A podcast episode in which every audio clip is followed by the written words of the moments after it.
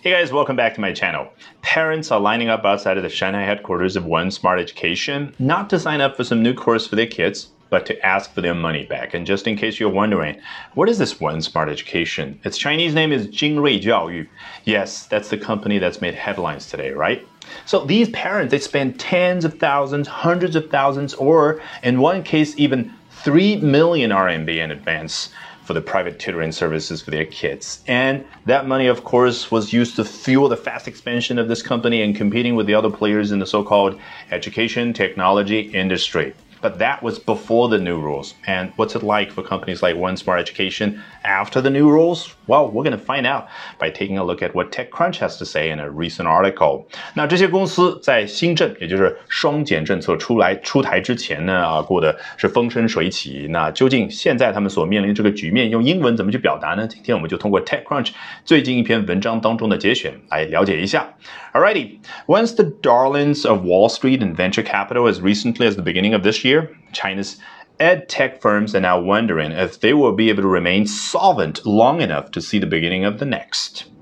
Darling, the word darling reminds me of the way Madame Song Meiling addresses her husband Chiang Kai-shek, at least in those movies 啊，这个 darling 这个词呢，我每一次一看到就会想起，至少是在电影当中，这个宋美龄女士去称呼蒋介石先生，对不对？那这个 darling 是不是给我们的感觉好像是夫妻之间啊非常亲昵的一种称呼？那实际上呢，啊，至少目前为止，我很少听到美国人啊，无论是在生活当中还是在美剧电影当中这样称呼啊自己的这个伴伴侣女的。那实际上呢，darling 不光局限于男女之间啊，我呢唯一听到过的那么几次，就是英国人跟我聊天的时候，当然关系比较好了之后呢，他会称呼我为 my darling，my darling，也就是哎，在别人眼中，如果你是比较重要的，就可以叫 darling，不光是人哦，事物也可以。比如这，once the darlings of Wall Street and venture capital 啊，可以翻译为什么样的中文？一度是。资本眼中的宠儿，那这个资本说的具体一点就是 Wall Street 华尔街，以及说所谓的 Venture Capital 啊，就 VC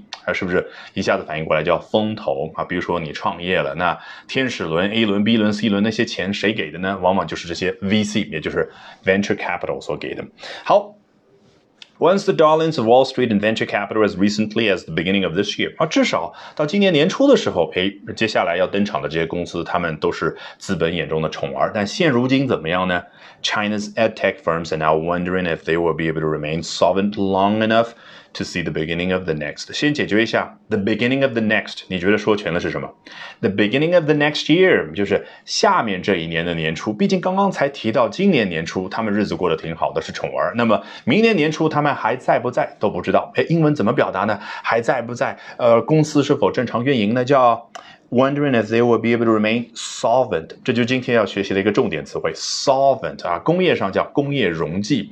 我们另外呢还可以想到 dissolve 这个词，也就是去溶解某样东西。那么这个 solvent 用在一家公司上表达财务状况的时候，表达是什么呢？哎，是不是好像能够自由的在那流动的感觉？因为溶解啊、融化都有这种感觉，对不对？所以很容易就理解词典里面所说的什么偿付能力的啊，或者说。资金可以正常周转的，比如说你接下来啊要还银行的一千万的贷款，你公司账户上面有一千五百万，你怕什么？这个就叫 solvent。但是如果只剩五百万了，你还不上了，公司长期这样下去，这个就处于 insolvent，也就是在这个词前面加上 in 啊，表达否定。好，在结束今天这一期课程之前，这一期节目之前啊，那么 ad tech 这个词我们来看一下，it's a result of merging。Education and technology 啊，就是所谓的教育和科技放在一块儿。那你想想，华尔街的这些人，这些投行的人，每一天要表达这个概念的时候，都要说的很全。Education technology firms 这个太啰嗦了，It's quite a mouthful 啊，太烦。所以呢，他们就把它合并在一块儿，变成了 ed tech 啊。这不禁让我想起来，FinTech 应该也是华尔街发明的吧？Fin 代表的是 financial，tech technology 就是金融科技。那像阿里巴巴的支付宝这样的公司就可以叫 fintech company 或者 fintech firm。Alrighty, that brings us to the end of today's edition of Albert Talks English。这一期的 Albert 说英文就到这儿，一定要记得关注我的微信公众号哦，Albert 英语研习社。因为接下来周二、周三、周四三晚八点钟，我将通过免费公开直播课的形式，从三个方向和你分享我高效的英语学习方法。咱们周二晚上八点钟不见不散。